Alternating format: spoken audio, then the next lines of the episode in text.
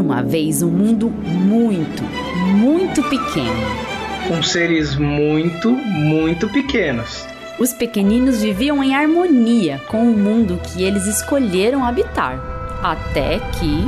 Uma substância estranha começou a matar os pequeninos. E os mais raivosos dos pequeninos começaram a destruir o mundo que eles até então consideravam o melhor mundo de todos os mundos existentes. Mas o mundo deles não era tão passivo assim, não. E o mundo resolveu responder. A resposta veio sob a forma de um ataque coordenado aos pequeninos, mas esse ataque acabou destruindo também o resto de mundo que ainda existia.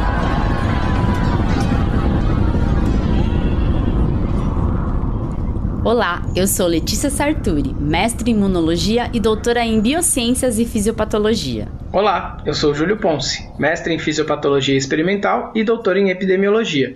E nesse episódio, a gente vai falar desse mundo aí cheio de seres muito pequenos.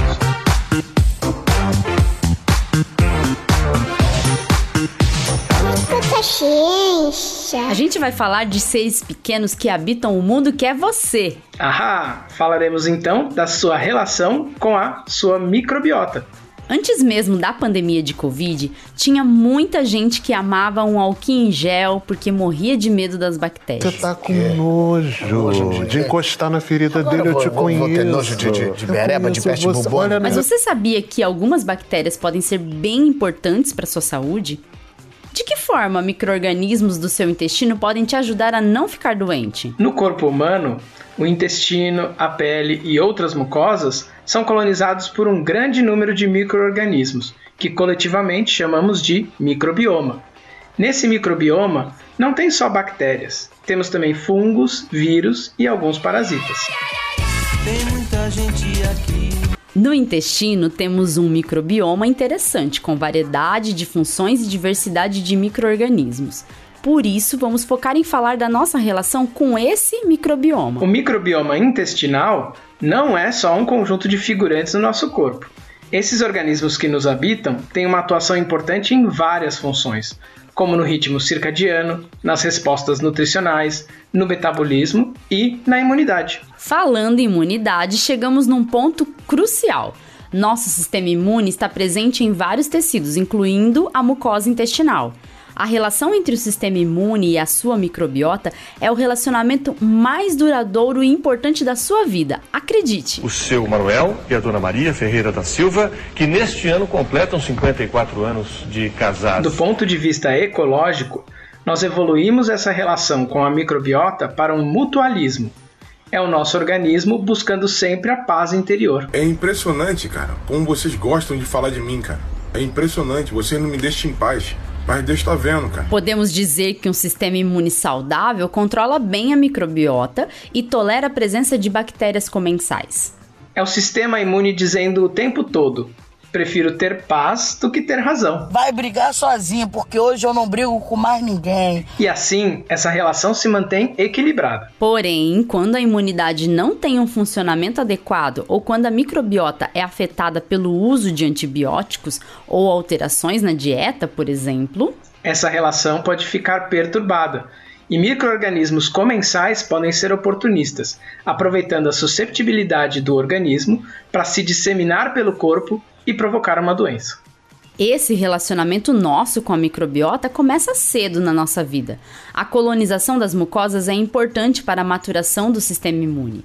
Os eventos mais importantes nessa educação do sistema imune ocorrem nos primeiros anos de vida, e assim, até mais ou menos os 3 anos de idade, exibimos uma grande variedade em nossa microbiota. A colonização do nosso corpo pelos microorganismos comensais ocorre principalmente no nascimento, quando desenvolvemos uma microbiota que tem origem na microbiota materna. Estudos com modelos animais germ-free, animais que não têm microbiota, mostram que a ausência de microorganismos comensais está associada a defeitos na arquitetura de órgãos linfóides e também na resposta imune. Nesses animais, a ausência de microbiota também induz um desequilíbrio nas respostas de linfócitos T, nas respostas que regulam o sistema imune e uma redução na resposta humoral mediada por anticorpos do tipo IgA, que são os anticorpos muito importantes na imunidade da mucosa. Além disso, há evidências de que a colonização do intestino pela microbiota no início da vida é importante para estabelecer um ambiente imunorregulado para a prevenção da indução de anticorpos do tipo IgE na mucosa, que são anticorpos envolvidos em alergia. Células do sistema imune mantêm esse relacionamento com a microbiota para que o seu organismo fique bem.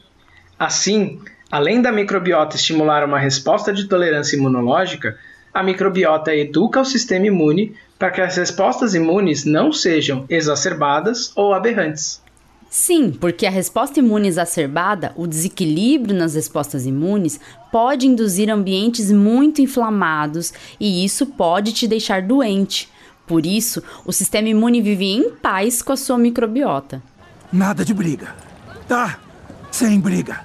Nada de brigar, viu? Nada de brigar. Hum.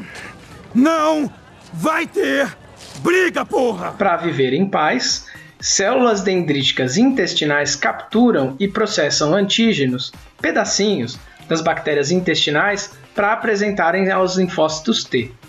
Além disso, os anticorpos IgA e os peptídeos antimicrobianos, uma espécie de antibiótico natural, produzidos na mucosa intestinal, controlam as bactérias e mantêm a barreira da mucosa. Células T reguladoras e outros grupos de células T, como as TH17, participam da resposta imune da mucosa, garantindo uma barreira entre a microbiota e o organismo e mantendo a homeostase. Paz! Alterações no microbioma levam a respostas imunes desreguladas e a um organismo doente. E é por isso que microbiota desbalanceada está envolvida em doenças inflamatórias e metabólicas, por exemplo. E algumas pesquisas recentes mostram que até mesmo a Covid longa pode estar relacionada com alterações no microbioma. A Covid longa está associada a sintomas persistentes mesmo após 12 semanas do fim da infecção aguda. E dentre as hipóteses que explicam os sintomas da Covid longa, o desequilíbrio na microbiota causado pela infecção e pela resposta imune inflamatória é uma das hipóteses mais plausíveis. Há muitos pesquisadores que estudam hoje a nossa relação com a microbiota. A relação do sistema imune com a microbiota é uma relação muito interessante. Um depende do outro, e o nosso sistema imune depende dessa boa relação para existir harmoniosamente. Viu só? Que as bactérias que habitam seu corpo são importantes sim para você se manter saudável? Sua vida e sua saúde, em parte, dependem da composição do seu microbioma. Então, se empenhe nessa relação. Cuide da sua microbiotinha alimentação saudável, não tome antibióticos de maneira indiscriminada, evite o estresse e viva em paz com seus pequeninos. A sua saúde agradece. Escuta, Escuta a ciência. Tchau, tchau e até o próximo episódio. Tchau, tchau. Ei, ouvinte, não vai embora ainda não. Você sabia que agora você pode apoiar o Escuta Ciência? Sim, nós criamos um Apoia-se para o Escuta Ciência. Você poderá nos ajudar a ampliar nosso trabalho e custear os gastos que temos para semanalmente colocar o Escuta Ciência no ar. Você pode nos apoiar com valores a partir de dois reais. Viu? A gente nem tá pedindo muito. E ainda terá recompensas que incluem dar pitacos no podcast, sugerir temas, um grupo exclusivo para apoiadores, episódios exclusivos e até sorteio de brindes com temas científicos. Entra no link do Apoia-se que está na descrição do episódio. Esse link aqui, apoia.se barra Escuta a Ciência Podcast, tudo junto e sem acento. Apoie nosso trabalho. Fazemos isso por amor e dedicação, mas queremos fazer cada vez melhor para você, por você. Seu apoio é importante. Se você não puder apoiar com dinheiro, não se preocupe. Nos ajude divulgando o Escuta a Ciência. Obrigada por acreditar que a ciência deve ser escutada.